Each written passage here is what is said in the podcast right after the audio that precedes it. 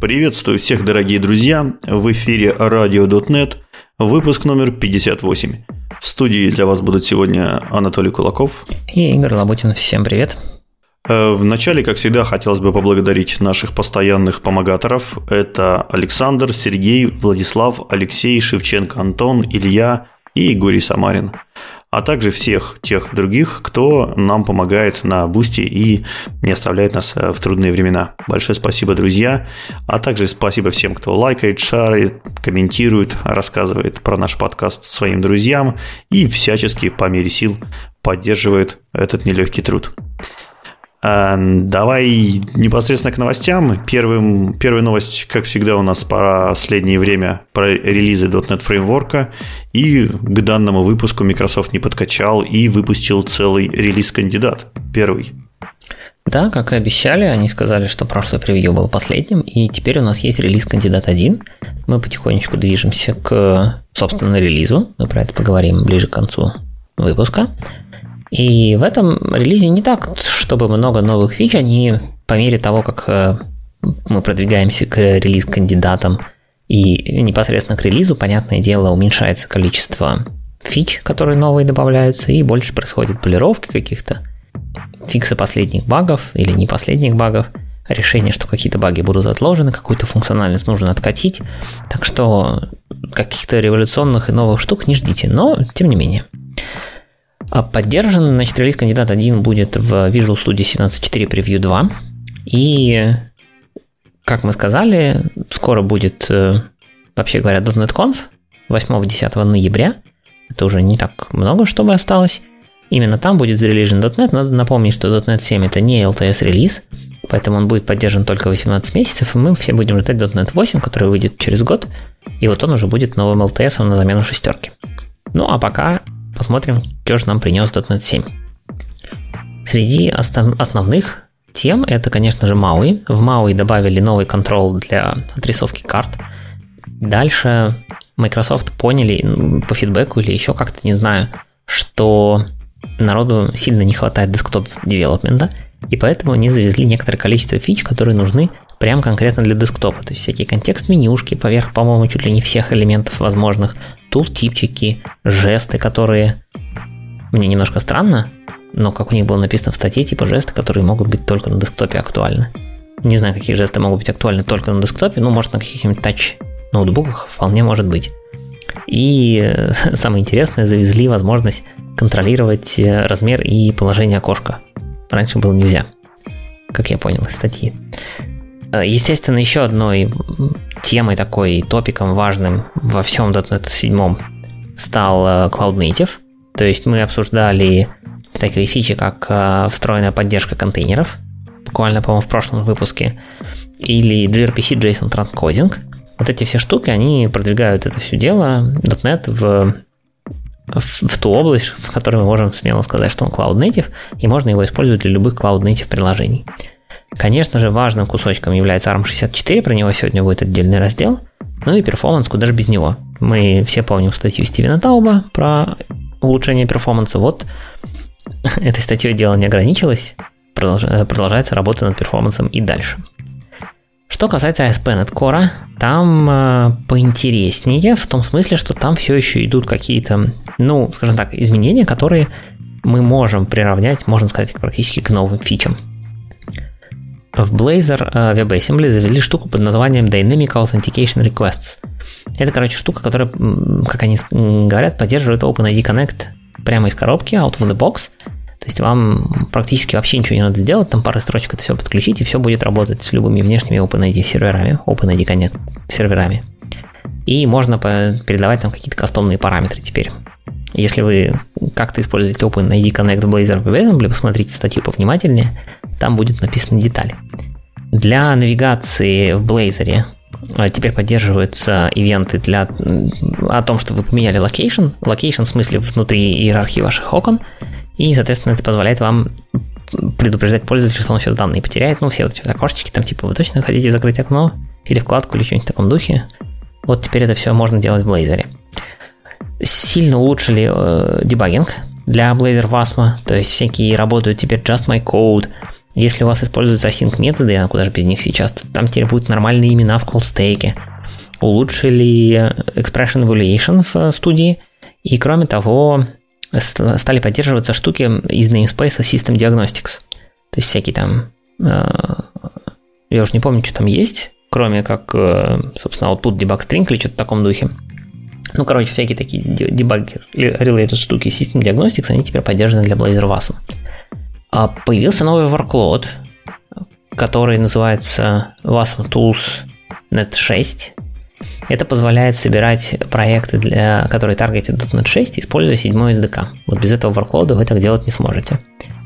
А отдельный workload WASM Experimental нужен для того, чтобы из WASM дергать JavaScript. Ну, короче, как вы видите, с WASM огромная работа происходит. Blazor, Microsoft в него верит и пытается всячески сделать так, чтобы на нем было удобно и хорошо писать. Посмотрим. Для Kestrel тоже есть некоторые улучшения. Во-первых, у вас теперь есть доступ к полной цепочке сертификатов при валидации, соответственно, сертификата. То есть вы можете проверить сертификат или еще как-то всю цепочку, а не только конечный. Для HTTP 2 улучшили скорость аплода простым изменением размера окна для, ну, размер буфера, размера окна из 128 килобайт до 1 мегабайта, там какой-то мега прирост скорости. И стали завозить очередные HTTP 3 импрувменты, мы про это тоже немножко сегодня поговорим. Для упомянутого мной раньше gRPC JSON Transcoding тоже завезли фичу, а теперь, по крайней мере, в некотором ограниченном функционале ASP.NET умеет генерить OpenAPI спецификацию по gRPC endpoint. То есть он gRPC транскодирует JSON, ну, в смысле, выставляет gRPC endpoint как JSON endpoint, и по ним же умеет генерить OpenAPI спецификацию теперь. То есть вы можете получить OpenAPI спецификацию на ваш gRPC контракт. Интересно, а через Swagger UI можно зайти, там, ввести какие-нибудь данные, нажать кнопочку Execute, и чтобы JPC endpoint дернулся? Ну, по идее, можно, потому что ты дернешь JSON endpoint, а он автоматически конвертнется в, в gRPC, да. Так что... Mm-hmm. Не, ну одно дело тебе на read-only OpenID, как, ну, OpenAPI спецификацию сгенерить, это Swagger спецификацию сгенерить, а другое все-таки поддержать вызов. Это может быть не совсем то же самое. Ну, надо посмотреть, но по идее JSON gRPC транскодинг как раз была задумана в том, чтобы ты выставлял gRPC в качестве JSON endpointов. В принципе, да, если через транскодер это кидать, то он все равно HTTP endpoint будет выставлять и транскодировать. Так что вполне может работать. Э, да. Rate Limiting Middleware тоже получила некоторое количество улучшений. И если вы сидите на Mac OS и используете .NET, э, кусочек .NET тулов под названием DevCerts, то есть это управление сертификатами для разработчика, да, чтобы у вас всякие там на local хосте правильные сертификаты работали, а что-то PS, то там тоже завезли часть импрувментов. Э, посмотрите, Возможно, с этим станет работать получше, если вы это используете. EF-Core с ним, э, чем ближе к релизу, тем меньше каких-то мега фич. Ну и вообще EF-Core в течение года в целом не сильно радует, скажем так, нас прям вот хайлайтами конкретных фич. В среднем о них э, статьи про их релизы заключаются в том, что ну, мы пофиксили очередные там 10, 20, 30, 100 багов. Ну, не обязательно багов, но ишьюзов на гитхабе. Вот, и в этот раз примерно то же самое, 55 ишисов закрыто, ну, как бы смотрите детали, там вот есть подробный отчет какие. Я по ним пробежался, ничего такого не увидел, на первый взгляд, но потом мне попался твит, он будет в шоу-ноутах про то, что наконец-таки в седьмом EF добавляются операции bulk апдейтов и bulk делишенов. То есть мы все знаем, что можно удалять по одному, ну, либо можно удалить несколько раз, вызвать delete, delete, delete, delete, а потом save changes. Так вот, теперь у нас есть прям методы bulk update и bulk delete. Я могу сейчас ошибаться в названиях, посмотрите потом точнее. Э, там есть ряд ограничений, потому что для этих методов не будут трекаться изменения объектов.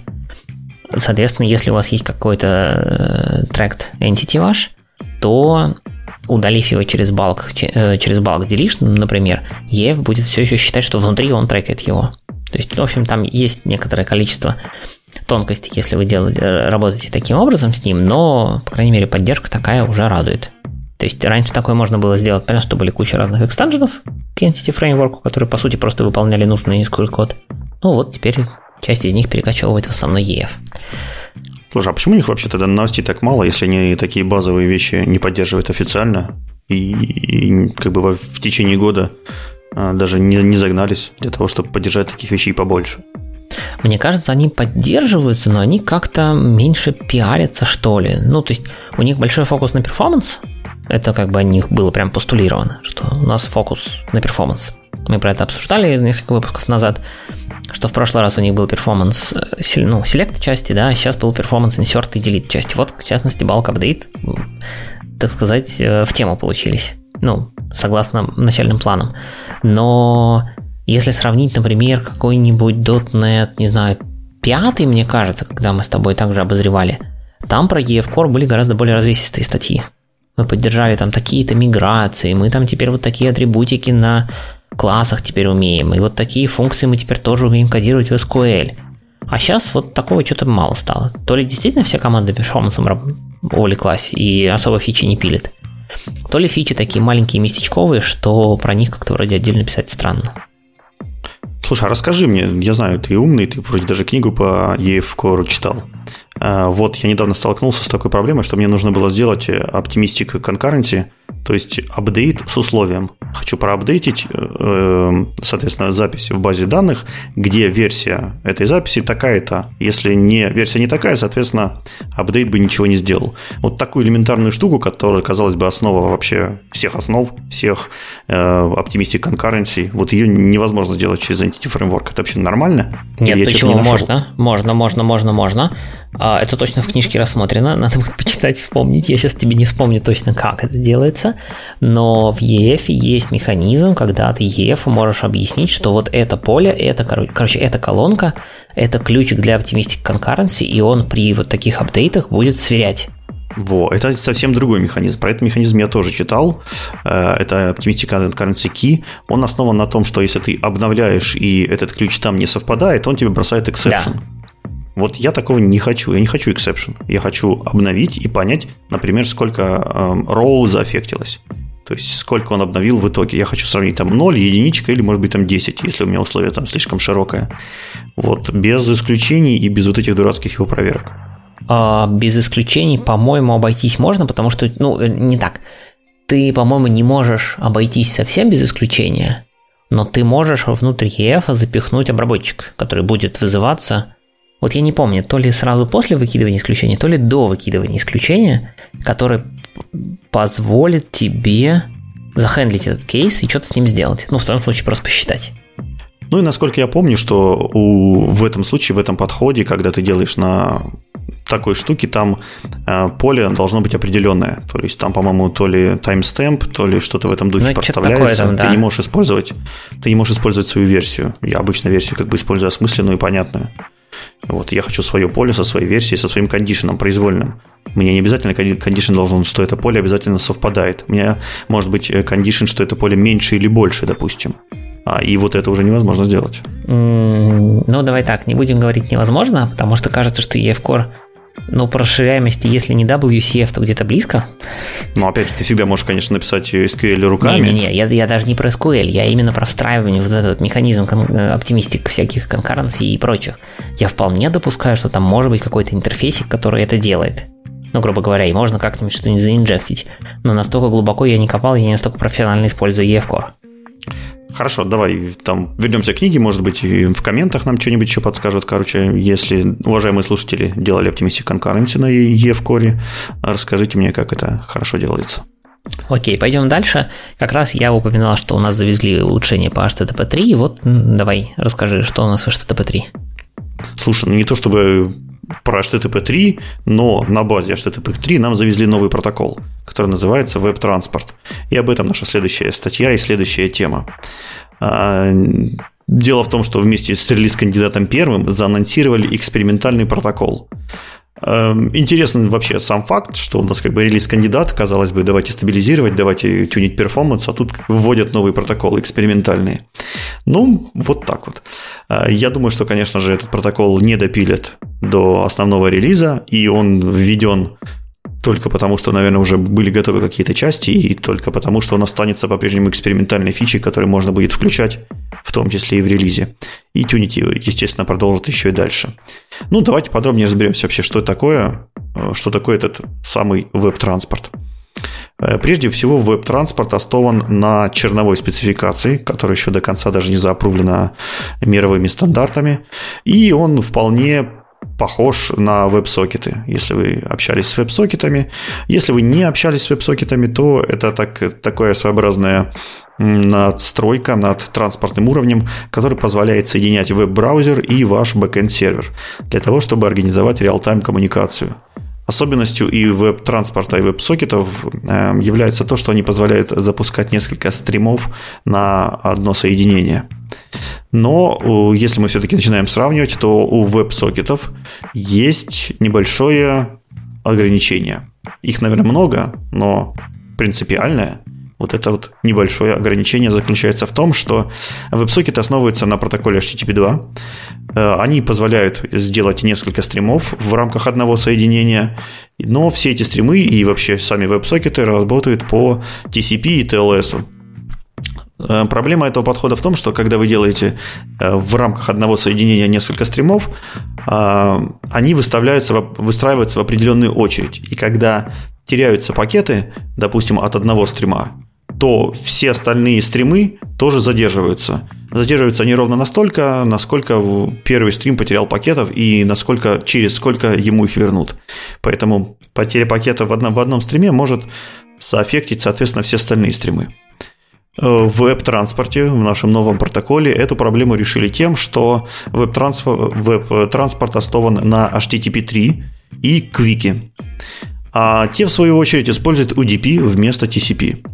И там, соответственно, нет никаких досылок пакетов, там все управляется вручную и управляется более грамотно, чем в стандартном TCP. Ну, в нашем конкретном случае э, более, более подходящая стратегия. И веб-транспорт таким образом тоже поддерживает несколько стримов в рамках одного единственного соединения, но при этом эти стримы не зависимы друг от друга. Если какой-то один стрим тормозит, то все остальные шлются без всяких проблем, и потери пакетов в каком-то одном направлении не влияют никак на всех других. Например, э, хорошо, хорошая иллюстрация применения этих стримов есть в, во всяких онлайн-играх, когда вам нужно передавать некий стейт, э, некое состояние между браузером и бэкэндом. Например, у вас есть голосовой чатик, и там, где игроки обмениваются. Это типичный пример стрима. И также у вас есть стрим, например, с управлением, где как игрушка вам передает специальные контрол-коды для того, чтобы управлять процессом. Соответственно, если мы берем WebSocket, то у нас появляется сразу дилемма. Мы можем установить одно соединение и при этом взять все стримы и засунуть в это одно соединение. При этом мы сделаем э, таким образом следующую ошибку, что когда у нас один стрим теряет, начинает терять пакеты, например, когда voice разговор между, э, между игроками теряет пакеты, в этот момент у нас может, э, соответственно, тупить сама игра, потому что теряется контроль, теряется команда управления э, в стриме контролов, что не очень хорошо. Или же мы можем поднять несколько коннекций и в каждую коннекцию пустить там свой тип стримов. Что, конечно, немножко решает проблему, но опять же у нас открывается много коннекций. Это довольно такой истощаемый ресурс, довольно редкий, довольно дорогой, и что в свою очередь может привести к абсолютно другим проблемам э, другого порядка абсолютно. Если же мы для решения этой проблемы используем наш новый веб-транспорт, то вы всего лишь на все можете установить одно соединение, и это одно соединение обеспечит вас абсолютно всеми теми же плюсами, эм, которые давал бы WebSocket только при многих соединениях. В рамках одного соединения у вас будут несколько стримов, и проблемы в одном стриме, потеря пакетов, например, в голосовых сообщениях, никак не повлияет на другие стримы, которые передают или другие сообщения голосовые, или передают дают э, контроль над самой игрой, что, соответственно, прекрасно. Чтобы пора попробовать э, поэкспериментировать с этим новым протоколом э, в вашей свежей последней сборочке в RC1, вам нужно совершить небольшие приседания. Во-первых, это разрешить экспериментальные фичи, Делается с помощью специальных флажков и модификации CSProach файла. Об этом можно почитать подробнее в статье. Э, затем вам нужно настроить, соответственно, ваш хост, чтобы он слушал HTTP 3 протоколы, ну, чтобы он мог работать по HTTP 3. И, соответственно, определить в коде, каким образом Kestrel будет реагировать на вот эти новые веб-транспорт соединения. Также сделать обработчик для сессии, Э, написать клиента и обработать непосредственно сами стримы. Там сделать стримы, записать стримы, э, зафлашить стримы и все в этом духе. Сейчас в RC это все сделано довольно так чопорно, через какую-то лямбду, через замыкание, но, скорее всего, в будущем это прилепят каким-то более понятным хабом, контроллером или чему-то еще. У разработчиков в планах уже прикрутить это к какой-то прозрачной технологии типа SignalEra, чтобы для конечных пользователей – это все было прозрачно и понятно.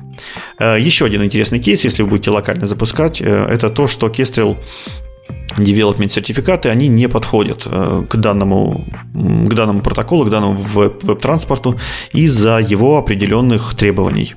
Поэтому в статейке вы можете найти код, как сгенерить свой собственный сертификат подходящими, с подходящими параметрами, и который можно уже использовать непосредственно локально для отладки и для ваших тестов. Э, авторы также любезно предоставляют нам на GitHub э, два приложения. Эти приложения показывают, как в интерактивном режиме и в console-based режиме э, работать с, сервером, с сервером и клиентом по протоколу веб-транспорта. Вот тоже довольно интересное чтиво. Посмотрите, если для вас эта тема актуальна. Вот такой новый протокольчик внезапно попал к нам в релиз кандидат первый и который обещает нам в будущем хорошую и безблокировочную коммуникацию, реал-тайм коммуникацию между браузером и сервером. Ну, вообще интересно, потому что HTTP 3, мне кажется, пока тоже не то чтобы сильно э, заадоптили. Не знаю, даже HTTP 2-то далеко не везде есть. Мне кажется, еще до сих пор. А мы уже про HTTP 3 и какие-то новые протоколы.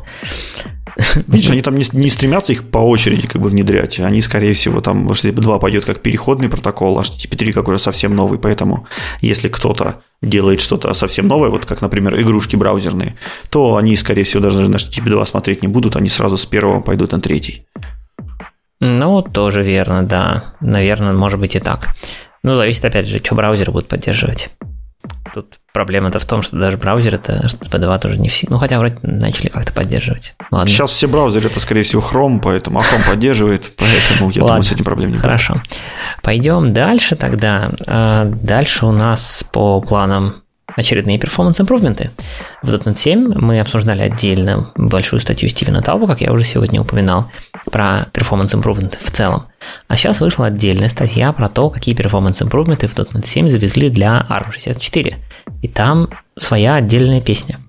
Во-первых, довольно большая часть статьи посвящена методологии. Вообще, зачем они делали это и какими средствами они этого достигали, так сказать, какие цели ставили. Цель у них на самом деле простая. Это сделать так, чтобы на ARM64 перформанс был примерно похож на x64. Ну и, естественно, путем ускорения ARM64, а не замедления x64. Потому что на x64 .NET довольно неплох, довольно быстро, поэтому хочется, чтобы на ARM он был таким же. А вторая цель, она такая немножко второстепенная, но тоже важная. Это про более прозрачные рекомендации и более прозрачное формирование ожидания от того, что произойдет с вашим приложением, если вы его перенесете на ARM. Ну, потому что ты просто берешь, перекомпилируешь под другую архитектуру, и вроде как оно может начать работать быстрее, начать работать медленнее, или какие-то паттерны начнут работать медленнее или быстрее, потому что архитектура процессора другая. Вот э, цель, собственно, всех этих измерений и импрувментов тоже в том числе понять вообще для них самих, авторов фреймворка, а как же он себя ведет при смене архитектуры. И в частности, они говорят, что для этого они используют ряд бенчмарков, хоть это, это не микробенчмарки, прямо скажем. А это несколько э, продуктов, которые они используют для того, чтобы понять, э, стало ли быстро или медленно. Для них идеальный бенчмарк это как раз-таки кусок кода или приложение, которое представляет собой нормальный обычный промышленный код – который легко на самом деле выполнить, потому что есть продукты, которые представляют хороший промышленный код, но их замучаешься выполнять. А им нужно что-то простое, простой продукт, который работает на всех платформах и при этом довольно легко исполняется. Поэтому у них сформировался некоторый финальный лист бенчмарков. Первый это проект, называется Benchmark Games. Это там несколько, ну, довольно стандартизированных бенчмарков, которые они могут запускать на .NET на разных платформах. Tech Empower, куда же без него. Как ни странно, в бенчмарке входит Bing. Не то чтобы это продукт... Битк – это интересный бенчмарк, да. Который легко запустить и быстро на всех платформах, но, тем не менее, это бенчмарк. Вот. Дальше два совершенно нормальных продукта, которые как раз попадают в категорию легко запустить, это ImageSharp и Paint.net. Ну, это два просто. Ну, они же тестируют не только время запуска. То есть, как можно протестировать Paint.net? Вот где, где там бичмарки? Кроме времени запуска, я не понимаю, что это можно померить. Потребление памяти, возможно, какие-то сценарии, то есть они, возможно, прогоняют там какие-то сценарии, не знаю, нарисовать что-то, там, открыть файлик большой, там, не знаю, применить к нему э, какие-нибудь трансформации, что там Paint.net умеет, какой-нибудь, там, не знаю, в Grayscale его перевести, еще что сделать, еще что-нибудь, потом сохранить файлик и выйти из Paint и посмотреть, ну, сколько... Ну ладно, то есть такие UI-тесты уже пошли какие-то. Они да? не столько UI, сколько это просто, ну, вот то, что будет делать конечный пользователь. И вот как бы на x64 эта процедура занимает, не знаю, там 10 секунд, да, вот, ну, открыть, там, трансформировать, закрыть, сохранить, закрыть. А на армии она будет занимать, не знаю, 30 секунд. Ну, явная фигня. Угу. Понятно, что если она будет занимать тоже 10 или там 11, ну тут уже как бы окей. Одна секунда, возможно, это влияет вообще ну, общий комп там, да, поведение. Именно поэтому у них есть еще 4600 примерно микробенчмарков. Вот. То есть продукт это такой, просто посмотреть, как пользователь это видит. Но есть еще микробенчмарки, конечно, отдельные.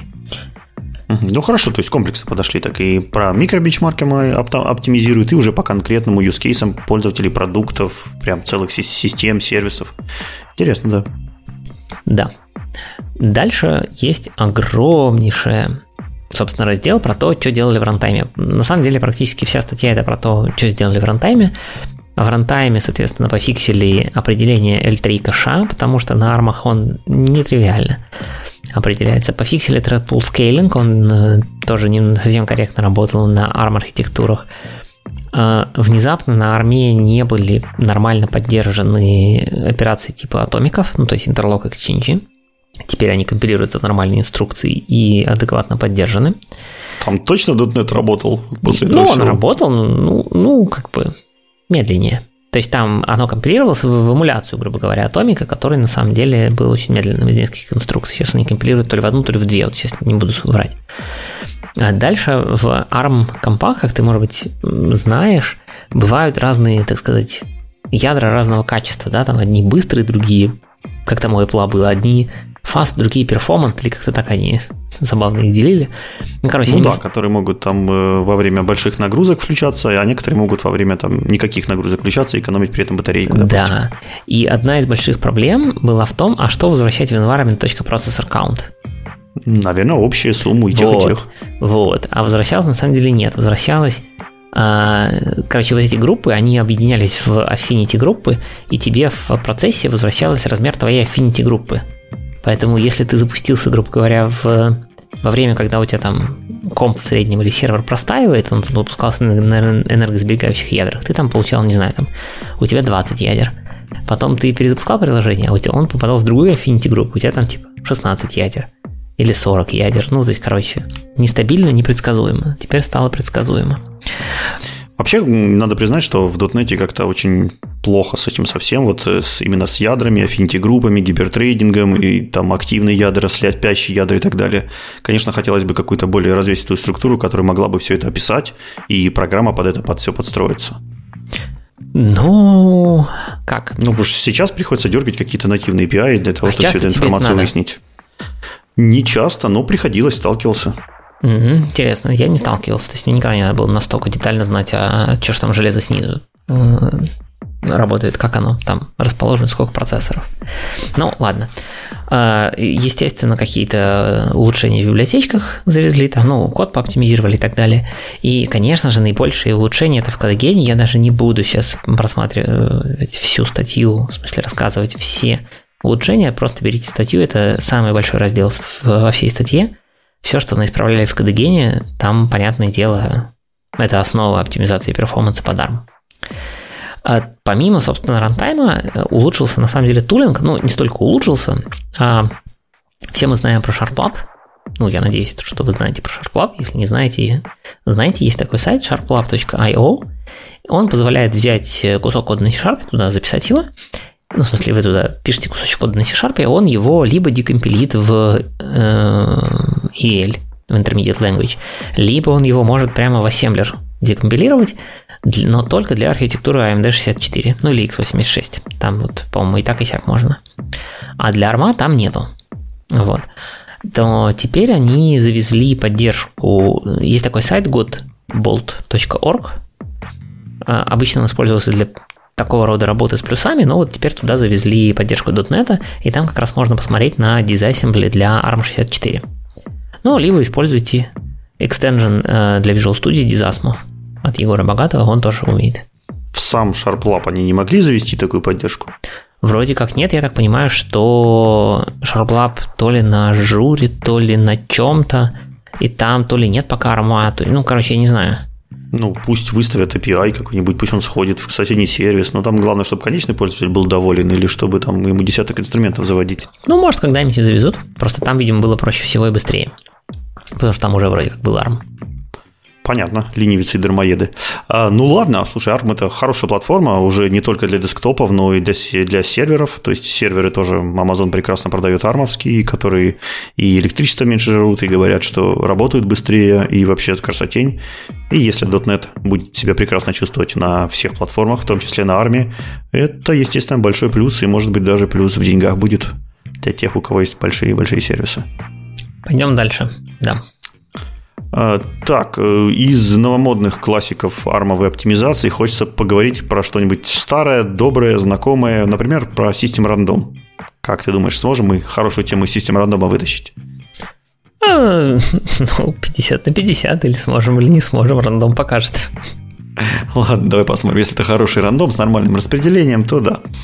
А, и поможет нам в этом Эндрю Лок, вот, внезапно наткнулся на а, поведение рандомов, разное поведение рандомов в различных версиях фреймворков и решил с нами поделиться. В принципе, оно все довольно известное, но так как классик очень популярный, используют его практически, мне кажется, все, но не все могут знать о его специфическом поведении в различных параллельных мультитрейдинговых задачах. Поэтому э, не грех будет и повторить, а для кого-то даже узнать о том, а что же и именно вас поджидает, как только вы начинаете использовать стандартный систем рандом и как от этого защититься. Как я уже сказал, классик довольно старый, он появился у нас еще с первого .NET фреймворка, ну то есть по сути всегда был с нами, и используют его абсолютно все. Но мало кто знает, что на самом деле этот классик ни разу не safe по дефолту. Эм, что это значит? Это значит, что когда вы работаете параллельно с инстансом этого класса, то у вас могут возникнуть кое-какие проблемы. Э, нужно сразу договориться, что все или большинство из известных проблем были решены в .NET 6. И для того, чтобы их избежать, в вашем новом коде рекомендуется, как только вы перейдете на .NET 6, на .NET 6 или больше, э, появилось новое статическое свойство random.shared. И вот, обращаясь к этому shared экземпляру, shared инстансу, вы можете, опять же, вызывать стандартный метод next или что вам там угодно, и вам будут возвращаться стандартные значения. Вот это рекомендуемый способ, и он работает, и практически никаких проблем из тех, которые мы будем сегодня обсуждать, у вас не возникнет, если вы будете использовать этот э, Random Shared It из шестого фреймворка. А во всех наших приложениях мы будем придерживаться примерного, э, примерного сниппета. Попробуйте представить себя в голове, описываем код. Итак, у нас есть э, параллель for, который принимает количество, сколько параллельных э, сколько, соответственно, параллельных итераций мы должны запустить. И в качестве следующего аргумента он принимает лямбду, которая как раз-таки декларирует собой тот делегат, который нужно будет запустить. Вот если мы, например, сделаем параллель for от 0 до 10, и в качестве делегата мы воспользуемся э, строчкой random shared next – то есть сгенерим, по сути, следующее случайное интовое значение из стандартного статического свойства и выведем его в консольку здесь же, мы, соответственно, получим в консоли большой-большой список рандомных значений. Все эти значения будут прекрасны, все хорошо, и это то, как должен работать нормальный рандом, как вы ожидаете, чтобы это, соответственно, у вас было. А как я уже сказал, в .NET 6 все так и работает, как вы предполагали, и никаких проблем нет. А здесь еще одну оговорочку стоит эм, сказать, что мы сейчас говорим только про стандартный систем рандом. Это никак не относится к криптографическому рандому, поэтому если вам нужна э, криптография, безопасность, security, то вам нужно смотреть в класс System Security Cryptography Random Number Generator. Это специальный рандомер, который нужен именно для криптографии. У него там уже повышенная энтропия, у него там уже специальные методы для генерации более распределенных и более защищенных, э, соответственно, байтиков, битиков, и, соответственно, он работает намного медленнее. Вот. Про него мы сегодня говорить не будем, может быть, как-нибудь коснемся в другой раз. Продолжаем э, про наш любимый систем э, рандом. Э, прежде всего, давайте, давайте окунемся и посмотрим, а что было до .NET 6, и до, до .NET 6, как вы, наверное, догадываетесь, был .NET Core и .NET 5. Попробуем провести тот же самый эксперимент. Э, но так как у нас там нет этого статического свойства shared, мы просто-напросто создадим э, Random, instance этого экземпляр э, нашего рандома, и точно так же в Parallel.For запустим цикл из 10 итераций, и уже непосредственно внутри делегата возьмем instance, который мы чуть выше создали, вызовем там next и выведем на консольку получимое значение. Э, соответственно, инстанс мы будем использовать один и тот же для всех итераций. Прежде всего, если вы запустите этот тест, то, скорее всего, не увидите ни, никаких проблем. Но при этом данный код все еще является не thread safe. И э, именно вот эта нетрацеевость его, она заключается в том, что как только несколько потоков пытаются дернуть random next, то есть получить следующее интовое значение одновременно, э, есть такая задекларированная бага, э, даже задекларированное поведение, что рандом возвращает нолик. Вот просто-напросто нолик. Для того, чтобы нам воспроизвести это в нашем, в нашем делегате, его достаточно очень просто модифицировать. Внутри вот этих 10 итераций, внутри этого делегата просто-напросто запустим цикл по 10, ну, цикл от 0 до 10 тысяч. И в этом цикле от 0 до 10 тысяч просто дернем э, random next. А дальше попробуем в конце не просто вывести эти циферки, а посчитать, сколько в, этих циферках есть ноликов. То есть сколько random next вернул нам все-таки обычных ноликов. Вот. И если вы уже выведете на консоль количество ноликов, то результат вас довольно сильно удивят. Потому что ноликов может быть как и совсем чуть-чуть, как и там несколько тысяч, как и 10 тысяч ноликов. То есть это значит, что все 10 тысяч getNext, которые мы запустили в цикле, вернули нам нулевые результаты. А, это значит, что абсолютно всегда рандом возвращает нулевые результаты в определенных случаях. В общем, это, это, это страшно, господа. Но вот такая вот задекларированная бага есть. Э, давайте подумаем, как же мы можем это, этого избежать, обезопасить нас от подобных ситуаций. Э, Все очень просто. Как вы, наверное, заметили, в предыдущем примере мы создали один единственный экземпляр рандома, который переиспользовался всеми итерациями. Э, достаточно всего лишь навсего сделать новый рандом для каждой итерации. То есть мы немножко меняем наш делегат, мы засовываем new random не сверху нашего делегата, то есть не делаем его замыканием, а засовываем, его внутрь делегата. То есть он теперь крутится от 0 до 10, Э, каждый, каждую итерацию создается новый рандом, и здесь мы уже точно так же бежим по 10 тысячам наших get рандомов и запускаем и считаем, сколько ноликов получится. Как вы, наверное, догадались, что при том условии, что у нас нет расшаренных э, рандомов, соответственно, у нас нет никаких thread save проблем, и, соответственно, вот этих ноликов, важных ноликов при одновременном доступе их совсем не будет. То есть мы все-таки решили поставленную задачу. Но здесь у нас возникли немножко другие трудности. Э, как только мы внесли рандом внутрь э, вот этих циклов, циклов, внутрь итерации, у нас начало создаваться множество экземпляров класса рандом. И, соответственно, множество этих экземпляров могут порождать множество garbage коллекторов, что не очень хорошо. Эта проблема легко решается, если мы, допустим, э, будем создавать экземпляр рандома один на тред – это легко сделать, если мы заведем поле и обозначим его атрибутом threadStatic. Э, threadStatic как раз таки и дает нам возможность переиспользовать рандом э, в э, конкретный один рандом в конкретном одном инстансе треда. То есть для различных тредов у нас будут созданы различные инстансы рандомов, но их будет не больше, чем, соответственно, количество тредов.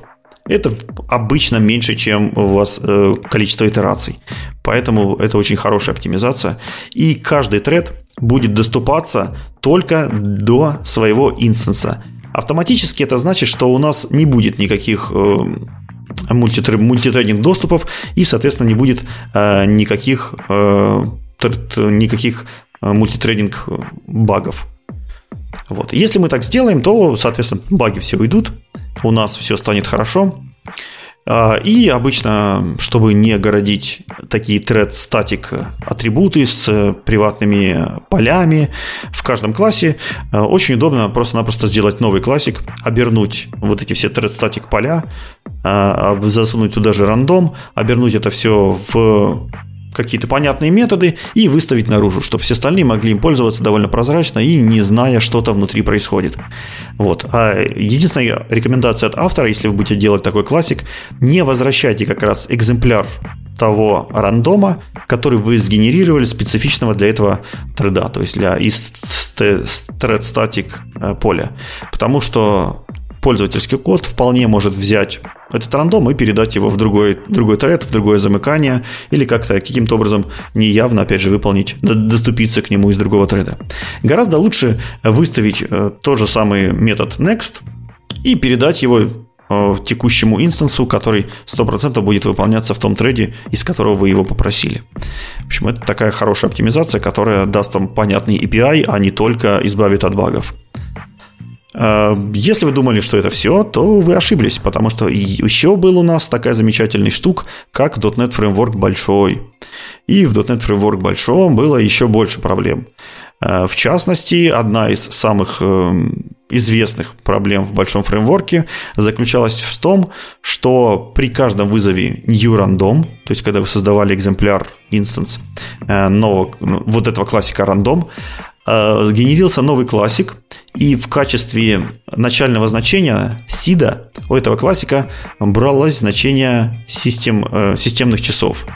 А если кто не знает, что рандом можно инициализировать неким начальным значением, так называемым сидом.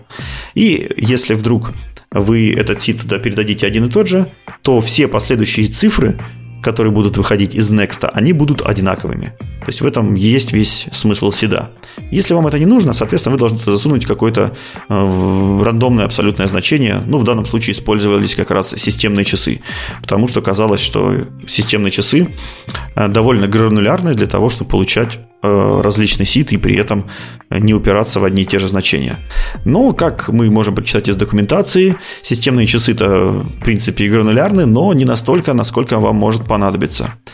Э, например, если вы сделаете много, если вы параллельно начнете создавать экземпляры класса рандом, как в нашем случае, параллель for, 10 циклов, и внутри этого параллель for создаете ну, новый классик, новый рандом, и у него дергаете э, getNext э, то есть получение следующего интового числа. И если вы скомпилируете этот классик под 4.6.1, то вы получите э, тот эффект, когда классики рандом будут создаваться в параллельных потоках одновременно, и, соответственно, у них будет один и тот же сид, который возьмется из системных, системных часов. И, соответственно, это значит, что они будут выдавать вам одни и те же числа, одни и те же инты. В частности, в нашем примере, если вы запустите всего лишь навсего 10 параллельных, э, параллельных потоков, то вы увидите, что все эти 10 параллельных потоков схватили 4 различных седа. То есть, если они схватили 4 различных седа, то сколько бы рандомных чисел вы не выводили, э, они, они всегда будут вот в пределах тех четырех седов, Э, который мы только что с вами захватили, и которые, мы, которые эти рандомы будут использовать в течение всей своей жизни. Решение тут довольно примитивное. То есть, так как я уже сказал, вот этот сид, который передается внутрь рандома, по-хорошему должен быть случайным. Э, решение простое. Создайте рандом, который будет выдавать вам случайный сид для того, чтобы породить следующий экземпляр рандома. Э, вот таким примитивным способом эта задача довольно э, базово решается. И, опять же, этот хак можно внедрить тот классик, если вы вдруг делаете такой враппер для совместимости со старыми фреймворками. Более того, именно такой подход используется по дефолту в .NET Core.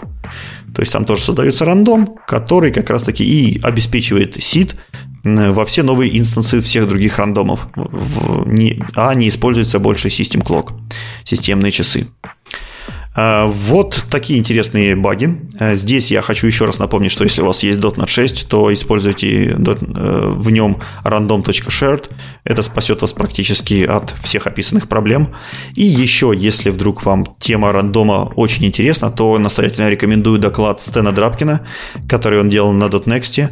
Называется он «How Random is Random» и Pitfalls of Random in .NET 6. Там Стэн подробно проходится по всем рандомам, которые были во всех версиях .NET. И самое интересное, что он не останавливается на утверждении, что в .NET 6 рандом прекрасен, он его тоже разносит в клочья и показывает, что рандом даже в .NET 6 недостаточно идеален. Э, там будут проблемы не только с повторяющимися ноликами, там намного интереснее. Там он рассматривает и энтропию, и повторяемость, и баги, и все-все-все в этом духе. В общем, доклад интересный. Если вы захотите посмотреть что-то легенькое перед сном, при этом практичное, полезное и э, то, что вас удивит э, в старых добрых классах, э, в, те, в, в том коде, который вы давно используете, то вот доклад Стена – это то, что нужно. Звучит прекрасно. Ну, то есть, да, используйте random shared и живите на последних дотнетах. Хорошая краткая рекомендация из всего вышеперечисленного, мне кажется. В принципе, работает для любых классов, да. Ну да, берите последний фреймворк, и там, наверное, все будет хорошо. Пойдем дальше. Помимо последних фреймворков, естественно, у нас потихонечку двигается в сторону релиза и разных всяких версий Visual Studio. И вышла новая свежая версия Visual Studio 17.4 Preview 2, в которой на самом деле добавили много всяких разных штук, которые ну, к сожалению, в превью, то есть я, например, не живу на превью-версиях, поэтому до меня они будут ехать еще довольно долго, ну, посмотрим, посмотрим. А, во-первых, конечно же, прогресс по ARM64, всяческие улучшения ARM64 должны потихонечку туда заезжать.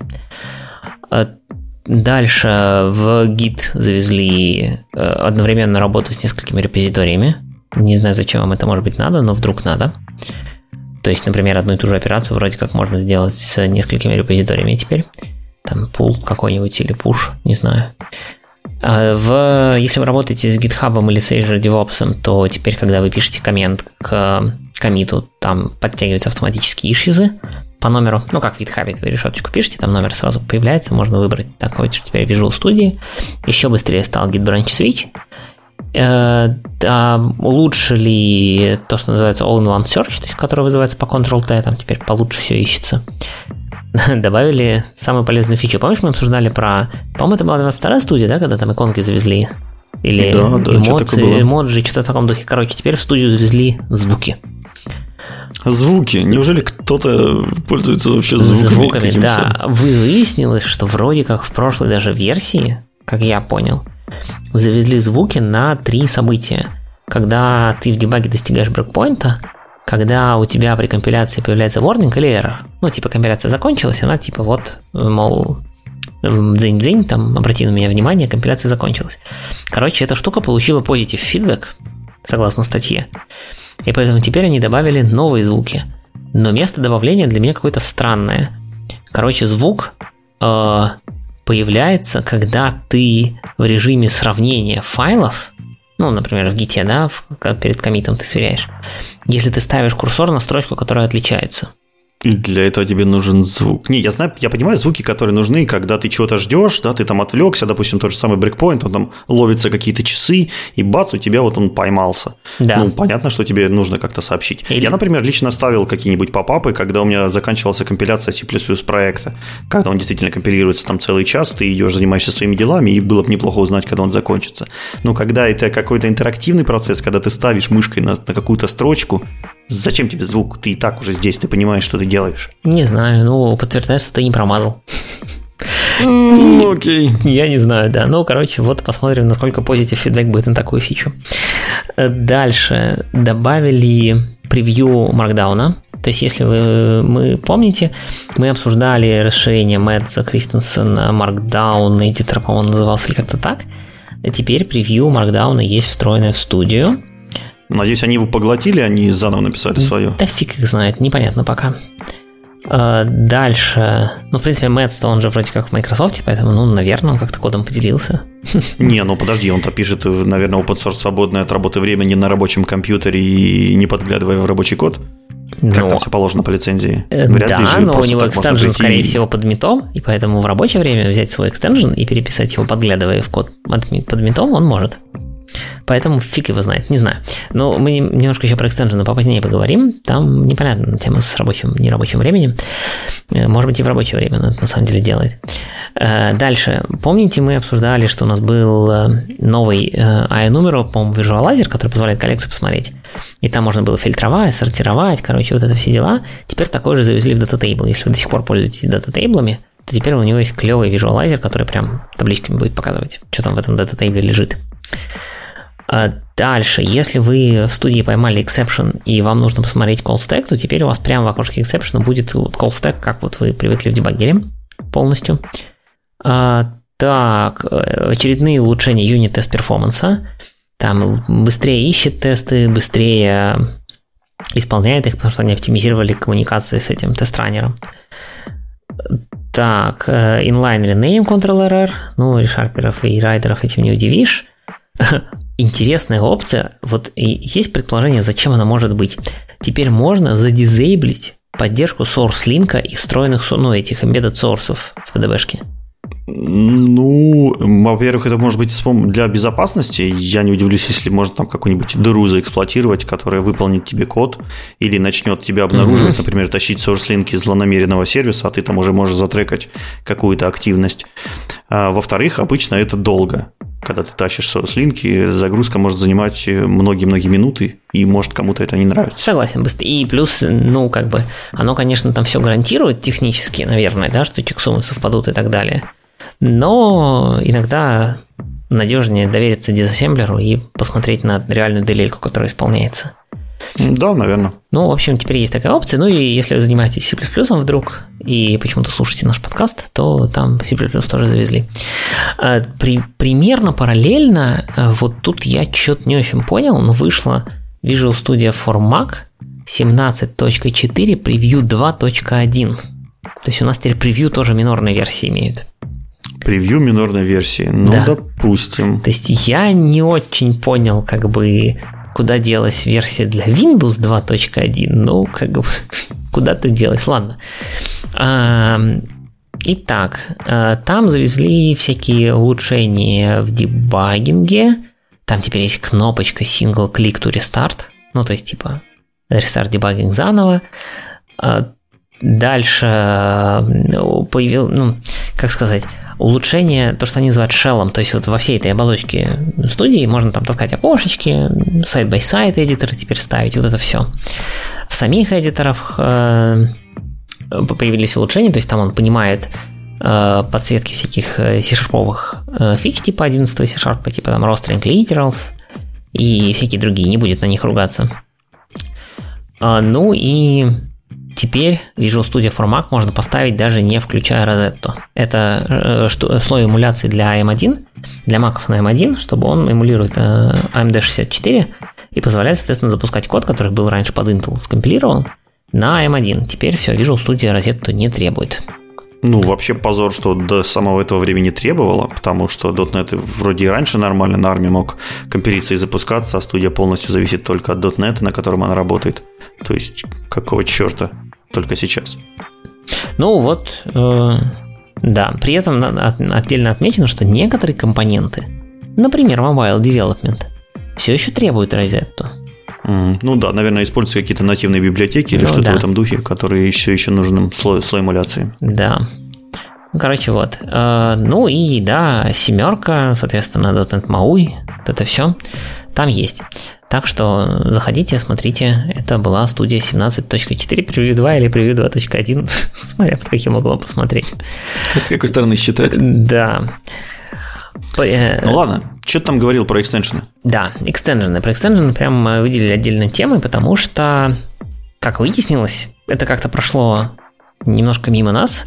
У нас, оказывается, до текущего момента шла новая фаза работы с Visual Studio экстеншенами. То есть, короче, они переделывают то, как у Visual Studio работает модель вообще экстеншенов, и оказывается, шла фаза номер один, где были представлены новые API для редакторов, э, в смысле, новая API редактора, которая позволяла писать линтеры и форматоры. Вот. И теперь... А раньше нельзя было, что ли, как ну, раньше можно, работали форматоры и линтеры? Можно, но в смысле это новая API. Ну, как не знаю, вот у тебя там... Чем вам старая не угодила, расскажи. Э, сейчас мы доберемся, чем ну, давай. не угодило. Так вот, сейчас у нас началась фаза 2. Значит, чего, э, чего вообще происходит с точки зрения угодило, не угодило? Значит, во-первых, что позволяет, что будет позволено теперь, когда вот фаза 2 завершится до конца. Да? Вот она сейчас началась, мы, я не очень понимаю, в каком она состоянии все ли API доступны, но тем не менее она началась. Во-первых, теперь у нас для написания экстенденов используется, как у них это называется, VPF-Based Remote UI Framework. Я никогда не писал экстенжены, я не знаю, на чем они писались раньше, было ли это VPF или не VPF, но тем не менее Сейчас это все, все, все так же, VPF-based вроде как, но важное упоминание, что на remote. Extension теперь out of process. Они уже не помещаются в 64-разрядную студию? Видимо, я не знаю. Ну, короче, они out of process. Это первая фича. Изменение большое. Второе большое изменение. Extension теперь могут генерить э, кастомный tool window. Ну, то есть, насколько я понимаю, раньше экстенжены могли встраиваться в существующий tool window, ну, там, не знаю, добавлять кнопочки в какой-нибудь там build output, да, там еще что-нибудь в таком духе. Но экстенжен не мог сгенерить свое tool window. Да посмотри на ReSharper, там этих tool window штук 100 своих собственных. Попапов, да, а tool window? Почему попапов? Ну вот лю- лю- любое окошко, которое там коннектится к, к краям, это и есть tool window. Ну, сейчас, погоди, да я подумаю. Я ReSharper так давно не видел. Давай пример. Ну, пример там find usage те же самые найти по Shift F12, который тебе список всех usage дает. Да, согласен. Вообще непонятно. То есть, э, либо они были прям какие-то ну и вообще любой экстеншн, если запустить такой более-менее серьезный, он всегда создавал свое какое-то окошко, там невозможно. Ну, непонятно, они прям это показывают, что это прям big deal, big deal. Что типа раньше вообще никак, никак нельзя было, не знаю. Ладно, я не, не буду врать, я небольшой специалист, но вот типа такая штука у них теперь есть, как они говорят.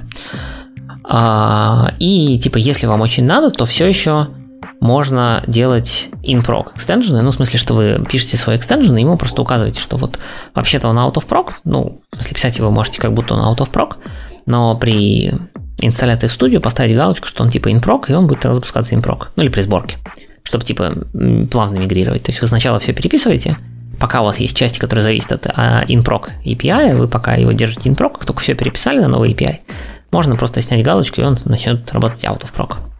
Слушай, может вот эта концепция tool window, она актуальна, когда у тебя extension в out в процессе, ну то есть по сути ты создаешь удаленное окно, и вот этого может раньше там не было. А теперь ты можешь удаленные окна, которые понимает Visual Studio и может их пинить, соответственно, куда угодно. Ну, кстати, может, может быть, да. Про это было. Может быть, действительно и out of proc штука. Ну, да, действительно, out of proc ты сложно создавать окошко в студии.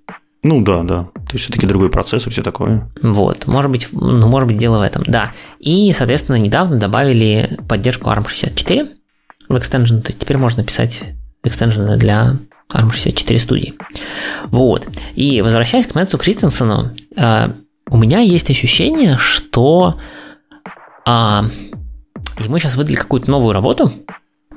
Значит, вида, а давай мы фичи, которые вроде как, наверное, хотят пользователи Visual Studio, мы не просто будем собирать на вот этом портале, как там vote, что-то там .microsoft, не, не помню, как называется, ну, короче, там, где можно голосовать за фичи, а будем делать что-то более умное, и Mets сейчас, короче, фигачит экстенжены как не в себя, со словами типа, а вот такая вот штука, а вот давайте вот так еще попробуем. Типа, вам понравится, не понравится. Если типа понравится, мы эту фичу внесем в основную студию. Ну да, то есть идея хорошая. Давайте перестанем голосовать, когда там уже по 10 лет голосуют за одну и ту же фичу, и наконец сделаем ее. Вот. И вот он, короче, сделал недавно буквально три экстенжена, ну там, знаешь, это типа... А, Причем выглядел это примерно так, типа он там условно утром пишет там в Твиттере, типа, чуваки, а было бы вам интересно экстерн, который делает вот такое? Ну, там какой-то фидбэк, значит, это самое. Проходит там день или два, типа, ну, короче, я сделал. Вот. Отлично, мне кажется, так и надо работать вот. с аудиторией. Он, как бы, я так понимаю, ну, он же как бы один из самых гуру этих экстеншенов. У него там их сотни, мне кажется, уже. Ну, в общем, короче, вот он с легкостью добавляет еще. Рука и, набита, да. Да, у него, короче, появилось три экстенжена, которые интересны с моей точки зрения. Ну-ка, давай. Во-первых, экстенжен под названием My Keyboard Shortcuts. Если вы как-то кастомно настраивали, короче, вашу э, студию, то теперь можно заэкспортить все ваши шорткаты в четырех форматах. Ну, VS-сеттинг, но этим никого не удивишь, это чтобы перенести на, на другую студию. Но теперь еще их можно заэкспортировать в HTML, в TXT и в JSON. То есть э, экспортишь такой какой-нибудь там HTML или TXT, можно красиво напечатать. Тебе прям вот твой комплект экстенженов, э, экстенженов этих шорткатов личный. Да, могу представить, ты распечатываешь на принтере, вешаешь перед собой и заучиваешь экстеншн. Прекрасная штука. Вот. Слушай, в рамках вот этого, вот, вот этого плагина не могу не поделиться своей болью. Вообще, я огромный фанат шоткатов, мне там настроено абсолютно много всего, и столько же, насколько я фанат шоткатов, я чувствую, как и Visual Studio, и товарищи JetBrains ненавидят шоткаты. Потому что часто бывает, слетают они в дефолтное положение, Часто бывает, что студийные шорткаты PE мешиваются с JetBrains шорткатами. В общем, и там, и там все очень-очень плохо. А бы, решение простое. Чего хочется? Хочется просто нормальный какой-то файлик, например, тот же самый JSON, где можно в человеческом понятном виде все эти шорткаты описать, и который стабильно, 100% всегда будет загружаться и перебивать любое чудо, которое настроено внутри студии, внутри шапера. То есть иметь самый высший приоритет. Вот единственное, что хочется. И, например, Visual Studio Code вот это осилило. С Visual Studio Code, если кто не знает, можно прям положить хоть файл настроек самой Visual Studio в JSON, где будут описаны все ваши шоткаты, хоть сделать намного гибче. Положить специальный файл рядом с проектом, который вы открываете, и Visual Studio подхватит этот файлик, который называется определенным образом и режет в определенной папочке, и добавит там ваши шорткаты только для этого проекта, допустим, только для этого расширения файлов и так далее. Вот если бы товарищи из Visual Studio или товарищи из ReSharper сделали бы такую штуку, то есть нормальный файлик с понятным синтаксисом для ручного редактирования, не вот этот страшный VS Settings, с шоткатами, я был бы, наверное, самым счастливым человеком на свете. Потому что я уже задолбался их перестраивать и назначать. И я, кажется, скоро откажусь от этой идеи. Придется использовать какие-нибудь стандартные, убогие, никому не нужные шоткаты. Ну вот, я, как ни странно, использую практически, я бы сказал, стандартные. Мне кажется, я там чуть-чуть только... Ну, вот в райдере точно, по-моему, в райдере у меня настроен один единственный кастомный шорткат, называется «Скопируй, пожалуйста, то, что выделено, но без цвета». Очень мило. Ну, типа он по дефолту, понятно, копирует с подсветкой синтаксиса. У него есть команда скопировать без подсветки синтаксиса, но вот на ней шортката не было. Вот она мне была зачем-то, зачем-то мне это было надо.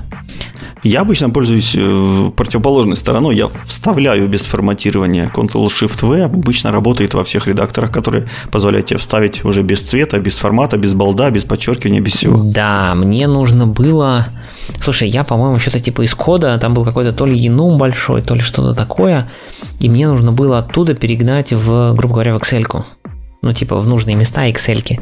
И когда у тебя темная тема студии, он копируется этим черным бэкграундом, ты вставляешь в Excel, ну, короче, работало так себе. Мне нужно было именно там, текст. Там тоже Ctrl и буковку T нажимаешь, и он тебе клирит формат. Я знаю, но мне быстрее было, чтобы он копировал правильно сделать. Ну, в общем, все экстеншены, которые касаются шоткатов, э, очень мною одобряемы.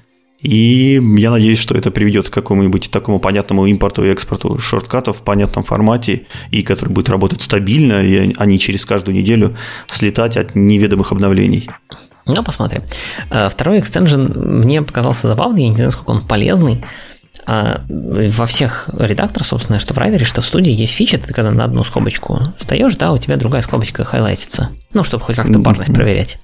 Ну да, полезно. Что вот. А есть, короче, теперь экстенжен от Mets, что теперь у тебя скобочки можно раскрасить во все цвета радуги. Ну, в смысле, у тебя там выражение, там, не знаю, 10 вложенных скобочек, они все будут разноцветные. Угу. Я видел такой экстеншн, и, насколько я помню, у него было гигантское количество звезд. Ну, то есть, это вот. популярная штука. То есть, ну вот, короче, была. Написал еще один. Ну, или перенес свой. Или перенес свой, может быть, это был его действительно. Ну, короче, кажется, что эта фича может появиться в студии, судя по всему. И последний, а, есть довольно, насколько я понимаю, популярный экстенжен, э, который называется Peacock, то есть павлин для VS Code, опять же, который позволяет раскрашивать VS Code в разные цвета в зависимости от того, где вы его открыли.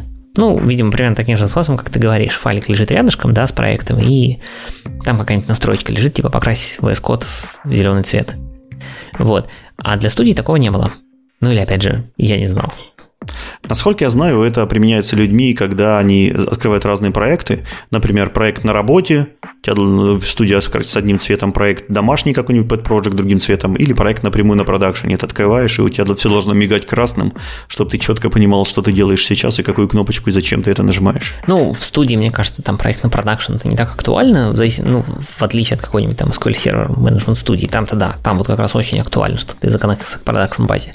Но тем не менее, теперь есть extension, называется Solution Colors, и если вы открыли Solution, и у вас поставлен этот extension, можно теперь выбрать для этого Solution какой-то цвет, и у вас студия ну, вот этот вот футер, насколько я понимаю, будет покрашен в нужный цвет, и вы будете, он будет запоминаться, что он именно этим солюшеном нужно открывать именно с этим цветом. Там, по-моему, на выбор типа этих 16 или сколько-то цветов. Э, не знаю, насколько кастомайзится, ну, наверное, можно выбрать любой. И, короче, будет у вас студия разноцветная в зависимости от того, где вы ее открыли. Какой solution, точнее, вы открыли. Э, наверное, это действительно полезно так, чтобы помнить визуально чисто видеть, какой куда что за студия. Ну, пробуем, смотрим. Может быть, опять же, заедет в основную версию. Ну, вот это интересно, каким образом это будет связано с основной версией студии, потому что все-таки такие версии, вещи довольно специфичные. Хотелось бы, чтобы они оставляли, оставались в виде плагинов, а не пытались это все засунуть в студию, которая и так довольно монструозная. Все так. Ну, давай посмотрим, что будет. Как только будут какие-то изменения, закончится фаза 2, да, может быть, там будет фаза 3, мы узнаем, во что это выльется. Будем следить, я на Мэтса подписан в Твиттере, так что новые экстенжены меня не пройдут. Давай дальше. А, так, дальше хотелось вас познакомить с одной интересной статейкой, немножко не про чистый .NET, код, плагины, немножко про архитектуру.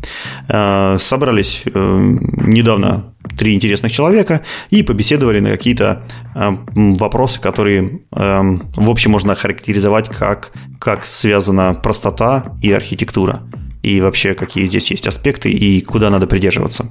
И несколько таких интересных идей, каких-то базовых концепций хотелось вам озвучить быстренько так и легенько и ненапряжно. Э, во-первых, была озвучена такая мысль, что Э, соответственно, каждая архитектура, она должна прежде всего преследовать э, цель простоты. И чем проще результирующее значение, результирующий проект и solution у вас получится, тем вообще лучше со многих сторон. И когда вы смотрите на какой-то код, вы должны постоянно себя спрашивать, а достаточно ли здесь все сделано все просто? А нельзя ли что-то упростить? А нельзя ли что-то убрать? И делать это нужно постоянно, э, потому что код меняется, код живет, и если однажды вы ответили себе «нет, тут и так все оптимально», то где-то через месяц, через полгодика, через год ваше мнение вполне может измениться. Также этот вопрос нужно себе сдавать на нескольких уровнях, там на высоком, на низком, и на э, уровне API, и на уровне построения компонентов, и везде-везде. То есть упрощать можно абсолютно везде, и каждый из нас должен стремиться это сделать. Потому что, когда человека будет, например, в 3 часа ночи кричат, у нас продакшн лежит, давай бегом что-нибудь делай, и он не в состоянии отладить, продебажить или понять вообще состояние системы, вот когда такая ситуация происходит, это говорит о сложности вашей системы. Соответственно, чем сложнее система, тем а, больше времени уйдет на ее починку, на ее диагностику, на, нее, на ее отладку там, и тестирование. Соответственно, чем а, проще система, чем проще концепции, подходы, тем легче все это содержать в порядке. Я думаю, с этим никто спорить не будет. Другой вопрос, как этого добиться.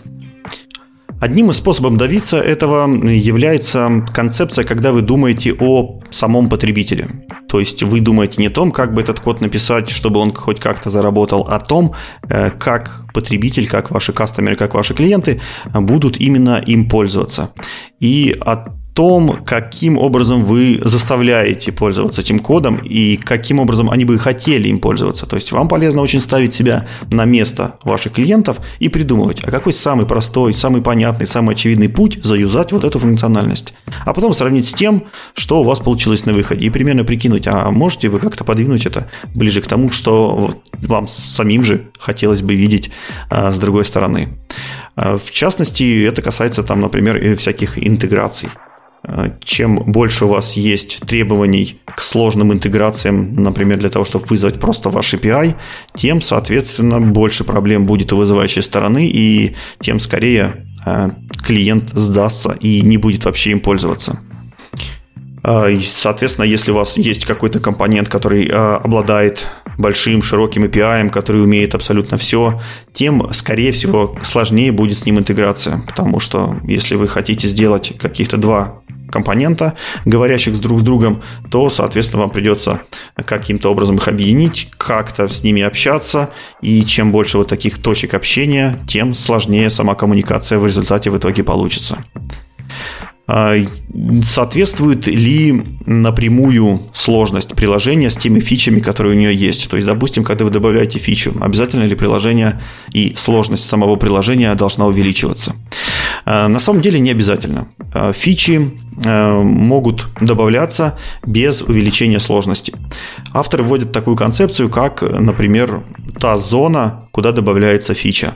Например, если мы возьмем какой-нибудь стандарт OpenAPI, который контроллер, например, добавляются у нас э, HTTP-шный, и по OpenAPI публикуют э, свой контракт наружу, и с этим контрактом уже может интегрироваться какой-то э, браузерный клиент, JavaScript клиент.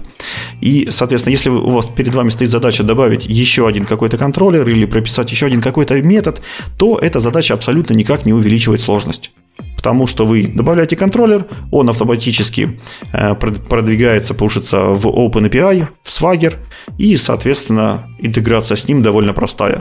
Э, какой-нибудь э, HTTP клиент идет, читает документацию, смотрит параметры, все понятно, все известно, и сложность системы никаким образом не увеличивается, потому что у нас есть стандарт, некий стандарт между уровнями. Другой пример – это event-based система. Если у вас есть event sourcing, и у вас поступает задача, как обработать еще один ивент. Казалось бы, сложность должна увеличиться. Чем больше ивентов, тем больше сложности и все такое. Но если у вас грамотно выстроена инфраструктура, вы просто-напросто идете, декларируете какой-то классик, декларируете какой-то обработчик, в этом обработчике имеете понятные какие-то зависимости. Опять же, сложность системы никак не увеличивается. У вас просто добавляется множество функционала, но сложность остается на месте.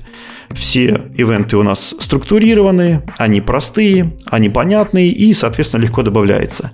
И отсюда вытекает, что э, сложность, она привносится часто тогда, когда вы смешиваете множество технологий которые или взаимоисключающие, или, может быть, э, какими, каким-то образом плохо интегрируются. Например, если вы одно предложение возьмете, сделаете там REST API, туда же подсунете, подсунете SOAP протокол, э, XML скомбинируете с JSON, плюс это еще будет у вас общаться с CSV файлами, вот тогда, скорее всего, у вас будет сложность увеличиваться. Но если вы будете все держать в строгой, понятной, стандартизированной структуре, и если ваше приложение будет придерживаться какой-то определенной согласованности, то в этих условиях э, простоту обеспечить гораздо-гораздо легче. Э, еще вводится интересное понятие, которое называется э, количество концептов. Под количеством концептов подразумевается то, э, со сколькими концептами вам нужно взаимодействовать для того, чтобы понять происходящее, для того, чтобы проинтегрировать какую-то фичу, добавить какую-то фичу э, и, соответственно, заиспользовать какую-то фичу. Э, например, как концептами могут быть API, какие-нибудь ивенты, девайсы, другие протоколы. И выведено магическое число 5. Вот если как разработчик взаимодействует с пятью различными концептами, то это уже сложно, это уже а, долго, и люди обычно а, бросают такие вещи или такие интеграции даются им намного сложнее. Поэтому рекомендуется иметь какой-то один главный концепт, концепцию, одну главную концепцию, ну и может быть две-три там вокруг э, навешаны, которые второстепенные и сильно не влияют на основную. И э, таким образом любая интеграция, любое взаимодействие с вашим компонентом, оно будет понятным. Например, если у нас есть концепция каких-нибудь HTTP-контроллеров и Swagger API, то добавить контроллер э, должно быть довольно понятно и очевидно. Если мы сюда же начнем наворачивать какие-то дополнительные уровни там абстракции или какие-нибудь дополнительные взаимодействия, или нужно сходить в какое-то место, как-то там зарегистрироваться для того, чтобы этот контроллер добавить, это уже все наворачивает какие-то сложности и может отпугнуть разработчиков. Еще одна интересная мысль, которая продвигается, это то, что вы не можете выдумать какую-то себе архитектуру, даже если она самая прекрасная, самая хорошая, самая свежая и красивая, прийти к команде и сказать, вот смотрите, новая архитектура, она крутая, давайте юзайте ее и придерживайтесь э, того, что я здесь вам напридумывал. Обычно это не работает. Обычно вы все-таки должны показать, в чем основные концепции того дизайна, который вы придумали, э, какие подходы вы еще рассматривали, как вы их сравнивали, почему, объяснить, почему вы выбрали именно вот это, почему не какие-то альтернативы, какие есть плюсы и минусы у этого подхода. Может быть, вам понравилась э, простота, может, у вас там удобство интеграции, может, удобство поддержки, еще что-то. Обычно рекомендуется это все описывать и рассказывать, чтобы э, все разработчики, вся команда, которая непосредственно будет придерживаться этой концепции, она ее понимала и разделяла, понимала ее плюсы, минусы и в будущем, когда придут какие-то э, другие разработчики, э, очень полезно, чтобы эта концепция вся осталась. То есть понимание, почему был выбран такой подход, осталось. Именно поэтому, например, в последнее время часто популярны такая вещь, как ADR. Это специальные документы, которые декларируют Architecture Decision рекорды, то есть те, э, те результаты э, вашего дизайна, которые вы в конце концов вывели, и самое главное, те альтернативы, которые вы рассматривали вместе с их плюсами и минусами. И это помогает, соответственно, вникнуть в концепцию происходящего дизайна, происходящей архитектуры э, в этом солюшене, даже без участия вот этих всех Э, архитекторов, обоснований и так далее. Просто люди заходят, читают документики, им понятно, почему здесь был э, выдуман event sourcing, почему здесь мы интегрируемся через OpenAPI и так далее. В общем, тоже полезная, интересная концепция. Э, вот такие идеи насобирали у нас три архитектора. Если вам идеи близки или понравились, у них еще есть множество интересных статейчек, множество интересных видео, как они собираются, обсуждают какие-то концепции и пытаются нас научить строить современные приложения. Можете про пройти по ссылочке и посмотреть еще что-нибудь, что вам приглянулось. Ну да, потому что вообще вопрос проектирования и качественного проектирования, он очень широк, я боюсь, что это можно вообще чуть ли не отдельный подкаст, наверное, писать. Да, наверное, уже и пишет где-нибудь кто-нибудь, если вы вдруг знаете, кстати, киньте линки, послушаю с удовольствием. А пойдем мы дальше. Мы поговорили про Visual Studio, теперь давай поговорим про ReSharper Rider. В прошлый раз мы анонсировали же что-то там про ReSharper, да? Что-то мне казалось, там были какие-то новости. А, релиз был. Ну, у него там roadmap задекларировался. Вот, вот сейчас мы поговорим про roadmap. Мне кажется, мы его еще не обозревали. Ну, даже если вы обозревали, послушайте его еще разок. Это не да не, страшно. Не, не обозревали. Не обозревали? Ну, отлично. Нет. Тогда поехали. ReSharper 2022.3 а, планирует поддержать C-Sharp 11. Это всякие ростринги, language injections, это когда вы можете, поскольку у вас будут ростринги, то, скорее всего, в эти ростринги вы будете писать, там, не знаю, JSON какие-нибудь или SQL, и там точно нужно э, делать полезную фичу language injection, это значит, что вы там, ну, ReSharper будет понимать, что в этой внутри строчки, и анализировать ее, соответственно, тому language, который там внутри. Там SQL или так далее. А, можно будет конвертировать туда-обратно в обычные string и, будут поддержаны default interface метода, UTF-8 строки, ref field ы, file local type, ну, в общем, куча всяких фич, все то, что завезут в C-Sharp 11. А, планируют улучшить Razor formatter, а дальше планируют улучшить в ReSharper, это на самом деле тоже интересная важная штука, а, сосуществование с Roslyn ым, потому что сейчас highlight ы и вот эти вот подчеркивания, да, от Рослина mm-hmm. и от ReSharper периодически перемешиваются, и, ну, там аналайзеры одно говорят, решарперские аналайзеры другое говорят. Короче, они пытаются это сделать так, чтобы это было более красиво и едино. Посмотрим. А, out of process миграция все еще в процессе, и непонятно, как закончится, какой будет статус. Ну, то есть, что-то еще успеет сделать, но что непонятно пока. Для юнит-тестинга постараются уменьшить memory usage. В EF-Core э, там идет работа, есть интересная идея попытаться детектить, когда у вас проявляется проблема 1 плюс n, да, то есть когда вы на один запрос дальше делаете n дочерних запросов, чтобы вместо одного джойна. Вот ReSharper собирается попытаться это детектить, прям глядя на код. Ну, посмотрим. Э, завезут более качественный декомпилятор, они на самом деле туда просто захватят часть кусочка дотпика, прямо в ReSharper. Соответственно, он будет получше. Непонятно, почему часть кусочков, а не просто дотпик. Ну, типа... Что это за полумеры? От дотпика им там не нужен UI, да, выбора этих сборок. Ну, то есть... Ну, UI-то ладно, мы переживем. Да, нет, скорее всего, внутренняя эта механика, скорее всего, вся возьмется, конечно же. То есть у них просто так написано, типа borrow from .peak. Соответственно, borrow подразумевает, ну, мы что-то возьмем, а, ну, весь и... бэкэнд, да, весь да, фронтенд да, оставим. Да, возможно. А, опять же, .peak же тоже основан на той же, скорее всего, модели, как ReSharper, то есть там не так много забирать-то надо, только сам декомпилятор. А, .trace тоже претерпит изменения. Это не совсем ReSharper, да, но это весь набор тулов. Там, если вы пользуетесь вьюшкой под названием Performance View, то ее потихонечку будут убирать, и надо смотреть в таймлайн viewer.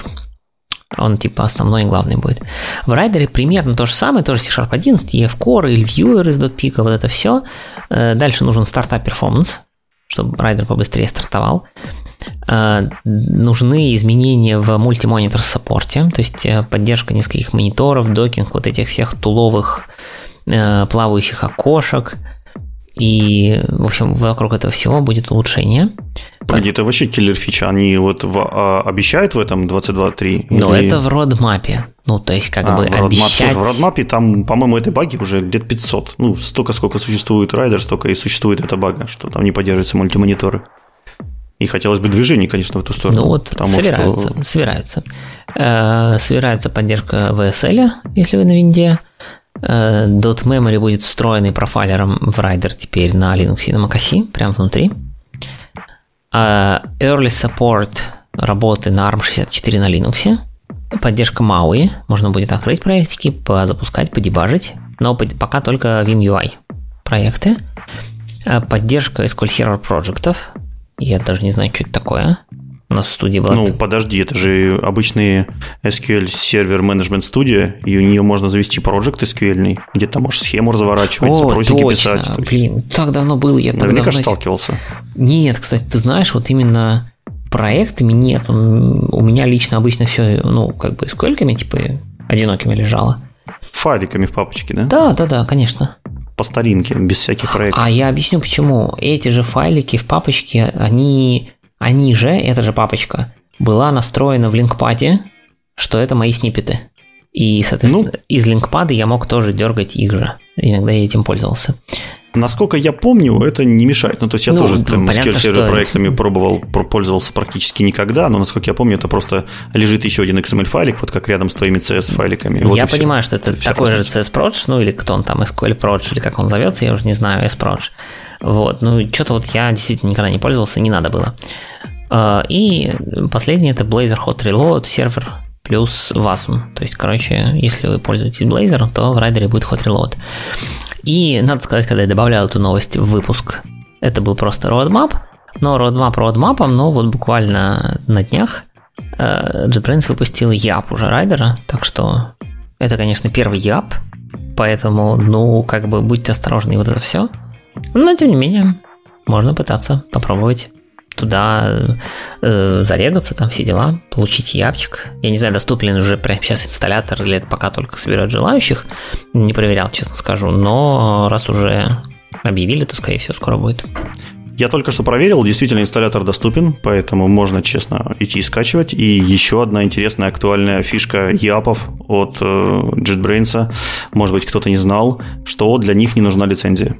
Поэтому если у вас какие-то вдруг почему-то проблемы с лицензиями райдеров или решаперов, то можно чисто легально, без всяких проблем, ставить себе последние ЯПы. Они выходят довольно регулярно, и, в принципе, они довольно стабильные. Поэтому это может быть... Э, и эти ЯПы, да, они не требуют лицензии. Они полностью бесплатные. Они работают на то, чтобы как можно больше людей их потестировало, попробовало и сообщило о багах. Поэтому это вполне легальный способ использовать легальные инструменты без всяких, без всяких минусов, без всяких проблем. Все легально, красиво. В общем, если у кого-то проблемы, воспользуйтесь этим хаком. Так, ну и на этом, мне кажется, основная, так сказать, э, часть у нас закончена. Давай, у нас еще есть э, в этот раз подкастики. Да, выходим на финишную прямую. Э, было несколько интересных выпусков в разных подкастах, с которыми, которыми мне хочется с вами поделиться. Прежде всего, это подлодка 260 выпуск, где говорят про криптовалюты. И, наконец-то, это не просто тупой базворд про биткоины как-то, а нормально рассказывает про блокчейн, э, вообще продолжает разбираться, что это такое. Мы эту тему поднимали у нас в закулисье уже, но вот это, это такая более верхнеуровневая концепция э, в подлодке была. То есть там много интересных фактов с позиции безопасности, то есть почему это нужно, почему это безопасно, почему, ну как, как можно нарушить эту безопасность, что можно там сломать, как можно распределить голоса. А, рассказывается вообще обоснование экономических моделей, например, как блокчейн можно применять в экономике, э, в доказательствах, в юриспруденции и еще где-то. где-то. То есть показаны нормальные практические примеры, где это применяется вообще кроме денег. Потому что про деньги слышали все, а вот куда это можно воткнуть и нужно, самое главное ли это втыкать в другие сферы, вот там, в принципе, более-менее хорошо рассказывается. А, также отвечается на вечные вопросы, победит ли Proof of Stake, Proof of Work, и вообще выживет ли биткоин после этого. В общем, такие э, интересные темы там тоже затрагивались. А, другой подкаст – это .NET Rocks. Ребята пригласили Стива Сандерсона. Это автор много всего, и, ну, в частности, нам он известен как автор Блейзера. И поговорили они про WASM Everywhere. Актуальные новости из мира ВАСМа обсудили, соответственно, куда он движется, какие есть стандарты, кто там участвует в этих стандартах, как обстоят дела не только в .NET, но и в окружающих языках.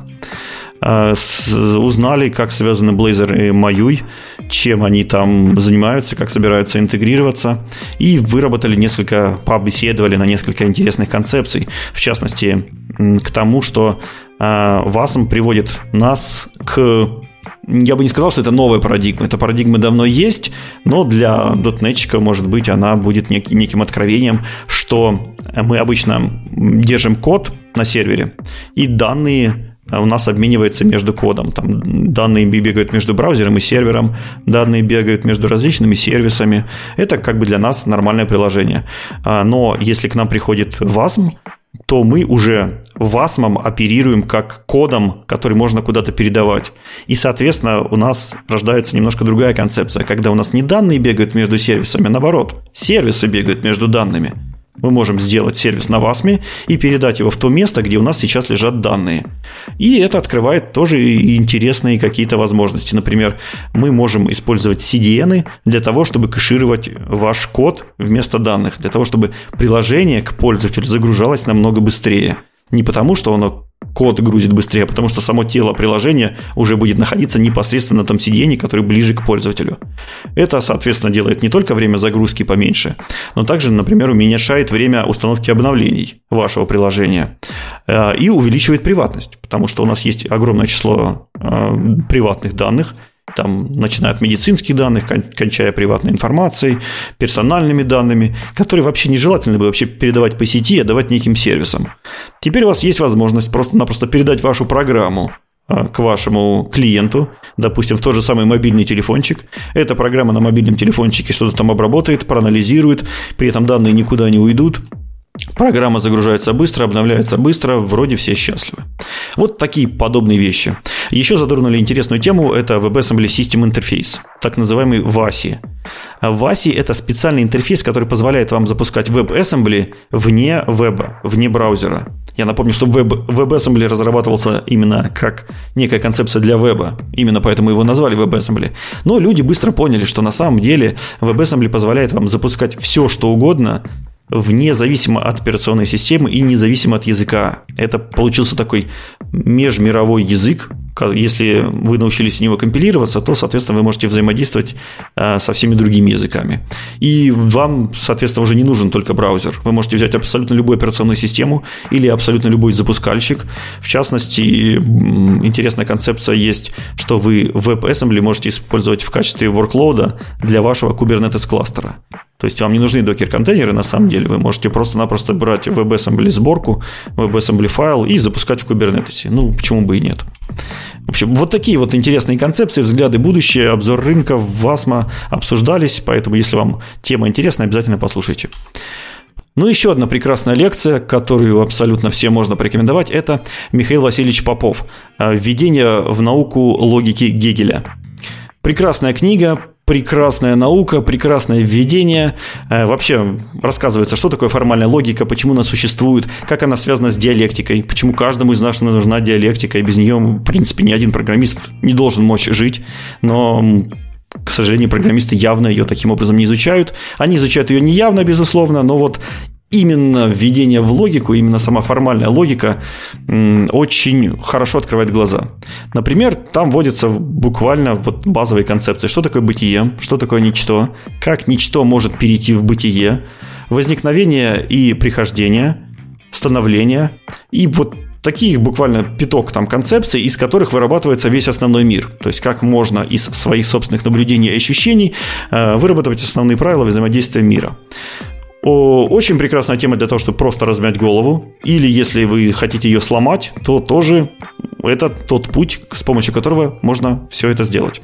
Если вам понравится, хочу обратить внимание, что у Михаила Васильевича а, очень много лекций и по этой теме, и немножко в соседней темы, и есть ответы на вопросы. В общем, логика Гегеля у него представлена довольно хорошо. Поэтому, если вам интересно, или хотя бы вот просто вы хотите а, для себя уяснить, что такое формальная логика и диалектика, вот эта вводная вот эта лекция для вас будет наверняка интересна. Да, звучит прям уже сейчас может сломать голову. Вот, не знаю, может быть, даже послушаю, посмотрю. А, ну вот сам факт того, что, знаешь, э, из ничего вы, вы, вырастить бытие и как бытие перевести в небытие, вот, казалось бы, такие элементарные вещи на уровне обычной формальной логики, э, даются довольно интересно. Окей, okay. это можно как-то привязать к налобилити, там вот это все, как из нала Да, да, безусловно. Вот это все. все там есть, от, от, откуда что берется, откуда все исчезает и как перейти из одного состояния в другое, это все очень программистам знакомо. Просто оно не формализовано, к сожалению. Мы это делаем на интуитивном уровне и слишком высокоуровневых концепций, вот в концепции кода, процессора и так далее. Но было бы прекрасно понимать именно низкоуровневую природу всей логики. Окей, хорошо. Давай пойдем э, дальше. И на, на самый конец у нас, э, не знаю, насколько будет традиционно, но тем не менее нам понравилось, и вам, видимо, тоже, поэтому мы продолжим делать рубрику кратко о разном, куда собраны все новости, про которые вроде долго не расскажешь, но новости там, может быть, кому-то интересны, и поэтому упомянуть стоит. Э, во-первых, новость, которая зацепила лично меня – не знаю, насколько много из вас работает с Azure ом. Э, в Azure есть так называемые Azure Resource Management темплейты, ARM темплейты, если коротко. И это такие большие, обычно очень вербозные XML файлики. Мы их когда-то писали руками. Так себе удовольствие. Их можно и не обязательно делать все через ARM темплейты, можно делать через тулы, например, типа Pulumi. Он позволяет на C-Sharp писать управление ресурсами в ажуре. Но есть еще, так скажем, промежуточный вариант. Microsoft э, в качестве такого эксперимента делал язычок под названием Bicep или Bicep, не знаю, как правильно нормально произносится. Э, короче, он э, добрался из такого превью и стороннего проекта в совершенно нормальный продукт. Есть теперь официальный экстенжен для Visual Studio от 17.3 и выше, который позволяет писать на таком гораздо более коротком языке. А, это немножко, не знаю, я давно не писал, но что-то мне казалось, он такой смесь из YAML я, с чем-то таким, ну, то есть что-то иерархическое, которое позволяет вам написать нормальные template ы, не погружаясь в дебри вот этих вот прям ужасов-ужасов э, XML. Если вы вдруг работаете с Azure ом и template ами, посмотрите обязательно. Очень полезная штука. Ну, либо в Pulumi и схожие tool ы. А дальше, если вы пользуетесь LINQPad ом, то вышел LINQPad 7.4. Там тоже всякие там улучшенные э, IntelliSense, короче, много всего интересного. Э, смотрите детали на сайтике и забирайте. Там есть бесплатная версия, насколько я помню, ну и, соответственно, платная, если вы хотите IntelliSense. Также из тулов э, мы, по-моему, упоминали когда-то DNSPy, как хороший декомпилятор. Ну, то есть я, например, пользуюсь практически всегда DNSPy, потому что тут пик зараза очень долго стартует, прям очень долго. А у меня кейс такой, что мне нужно быстренько обычно что-то посмотреть. Вот, и DNSPy в этом смысле очень шустрый. Но с DNSPy есть проблема, что его автор эм, заархивировал проект, то есть на GitHub он все закрыт, заархивирован. Ну, исходники есть, но как бы висит плашка, что все, проект архивный. Но от него создали форк, он называется DNSPy X, и он живет, здравствует, развивается. Так что, если вы пользуетесь DancePy, посмотрите на DancePy X. Я думаю, что он продолжит жить дальше. А, так, из э, таких около библиотечно-туловых новостей. Э, есть Core WCF 1.2. Это новый релиз Core WCF, а там еще добавили поддержки всяких штук, которые раньше не было. Так что если вы как-то сидите на WCF и подумываете о переходе на нормальный последний .NET, периодически заглядывайте в Core WCF, а вдруг там поддержит то, что нужно вам. Будет хорошо. И если вы пользуетесь э, VSL, ну, а мне кажется, довольно много кто сейчас этим пользуется, то VSL завезли э, поддержку Systemd. Systemd это, по сути, способ запускать демоны, ну, то бишь аналог служб в Windows, да, то есть запускать процессы, которые вроде как работают не от имени пользователя, а где-то там просто в системе. Ну, да, они, конечно, от имени какого-то пользователя работают, но в смысле, что они не привязаны к сессии пользователя. Вот, и теперь это поддержано, а пока это доступно только если вы VSL поставили из Microsoft Store, и включили отдельный флаг. Там поддержка пока еще такая, типа ее надо включать явно. Но, тем не менее, возможно, это нам зачем-то будет нужно. Ну и, э, наверное, если вы интересуетесь что происходит в соседних экосистемах, да, я говорю сейчас про Java, там давно известен проект Project Loom, это так называемый Green 3D, который вроде как вот-вот-вот готовы заехать или уже заехали в ту Java, которая сейчас будет релизиться. И, видимо, .NET команда на это посмотрела, и в репозитории .NET Runtime Labs или Runtime Lab а, тоже появился pull request со словами типа начальная, типа initial implementation, по-моему, или как-то так, э, green threadов для .NET. Так что это пока Runtime Lab. Это никаких гарантий того, что это хоть куда-то в какой-то .NET приедет, нет.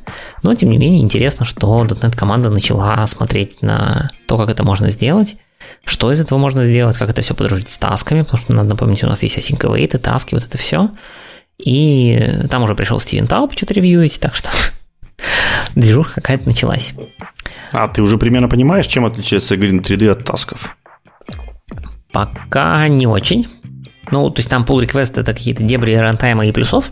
Ну, в смысле, это там нет какого-то внятного иши описания. Пока это чисто эксперименты. Вот, поэтому пока не ясно. Там есть какие-то кусочки текста про то, что, ну, мы, скорее всего, будем 3D делать через таски, но это не точно. Вот. Я так понимаю, что сейчас, то есть идея 3D вот в том виде, как она у них сейчас есть, это, грубо говоря, э, автоматическая асинхронность в визуально-синхронном коде. Ну, то есть сейчас, если тебе нужно, там, не знаю, сделать функцию, которая пошлет э, запрос на сервер через HTTP клиент, ты напишешь там какой-нибудь там public, э, async, там task, э, что-нибудь, там send request, да, внутри ты скажешь там await http client.send async и передашь какой-нибудь там request, да, body, и там return, не знаю, там response is okay, ну, грубо говоря. Я так очень грубо сейчас псевдокод накидываю. Вот, но тебе нужно объявить функцию, что она async, она должна возвратить task, да, обязательно. Внутри надо написать await, вызвать обязательно версию send async, вот это все. Я так понимаю, что идея Green в том, что ты напишешь функцию public там bool э, send request, да, внутри напишешь э, http client.sendasync и типа return response.isOK. То есть, казалось бы, простой синхронный код, но он внутри будет знать, что send-async у HTTP клиента это функция, которая на самом деле должна быть выполнена синхронно, и фактически автоматически преобразует это в две таски. Ну, до и после. Вот. Это, как я это для себя объясняю на данный момент, не знаю, насколько это соответствует той концепции, которую команда .NET знает.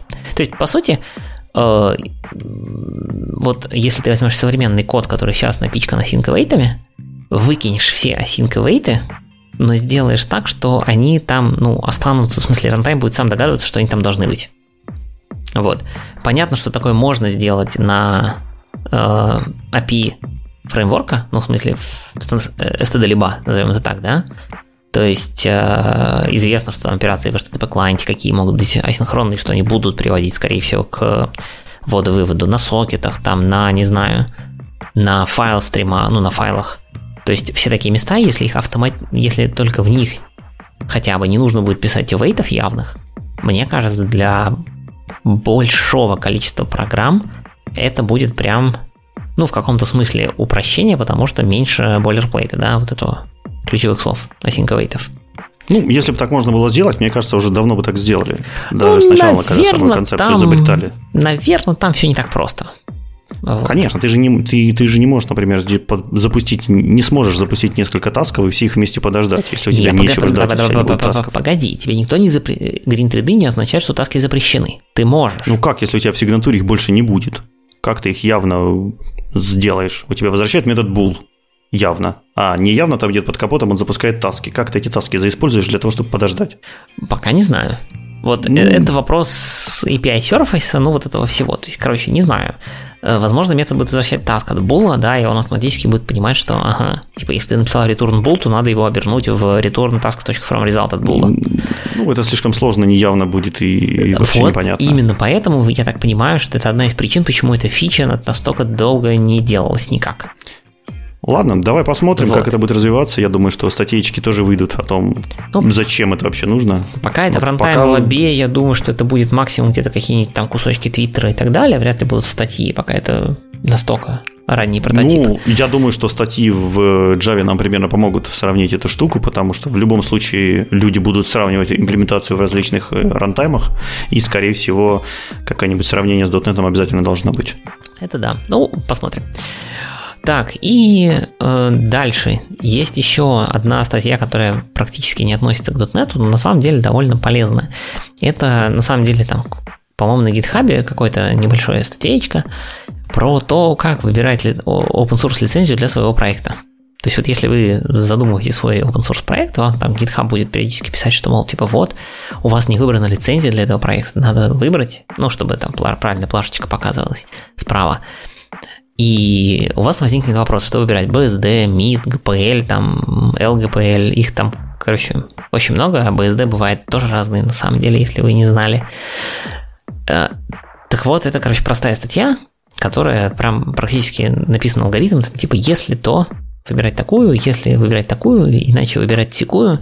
Короче, прям четко по шагам расписано, какую open source лицензию чем они кратенько отличаются по смыслу.